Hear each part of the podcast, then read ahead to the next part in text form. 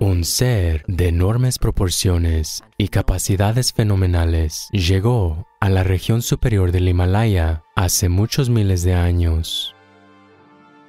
Este ser, que llegó a ser conocido como el Adi Yogi o el primer yogi, transmitió la ciencia de evolucionar a voluntad la conciencia humana a los Saptarishis, los célebres siete sabios de origen aparentemente celestial.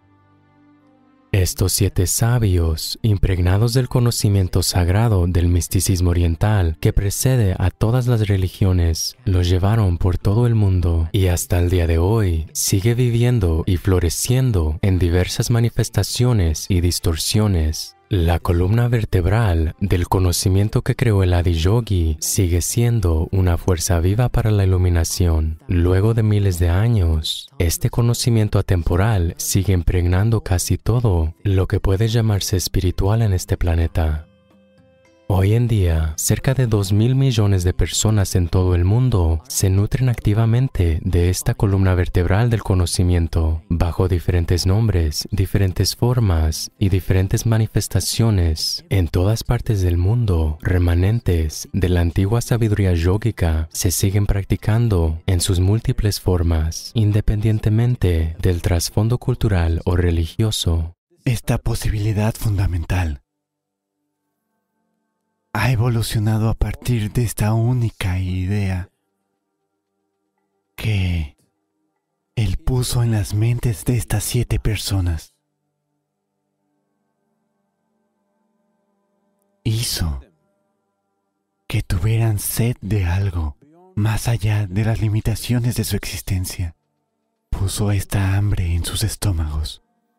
Puso esta hambre en sus corazones que quieren ser algo más de lo que normalmente conocemos como un ser humano. Toda criatura ha venido con un marco. Una hormiga puede hacer ciertas cosas. Estoy seguro que hay hormigas campeonas que pueden hacer un poco más, pero dentro de este marco. Un tigre puede hacer algo, pero dentro de este marco. Un elefante puede hacer algo, pero dentro de este marco. Un ser humano puede hacer algo dentro de este marco. Una cierta dimensión de lo que sea. Él puso esta idea de que no tienes que limitarte a tu dimensión.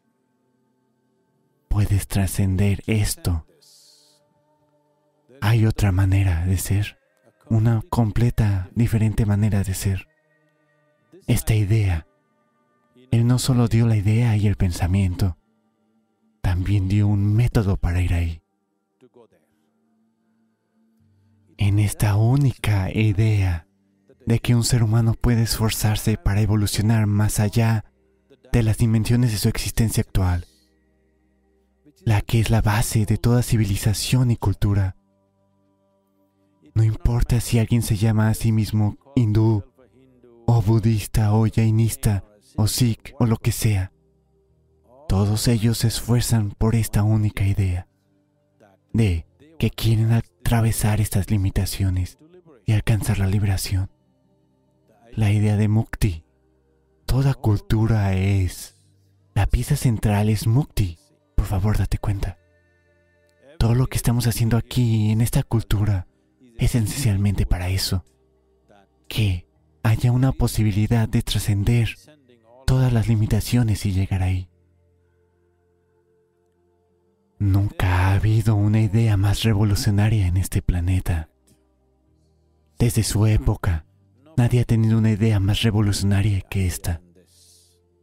Que puedes trascender la limitación misma, la dimensión misma en la que existes.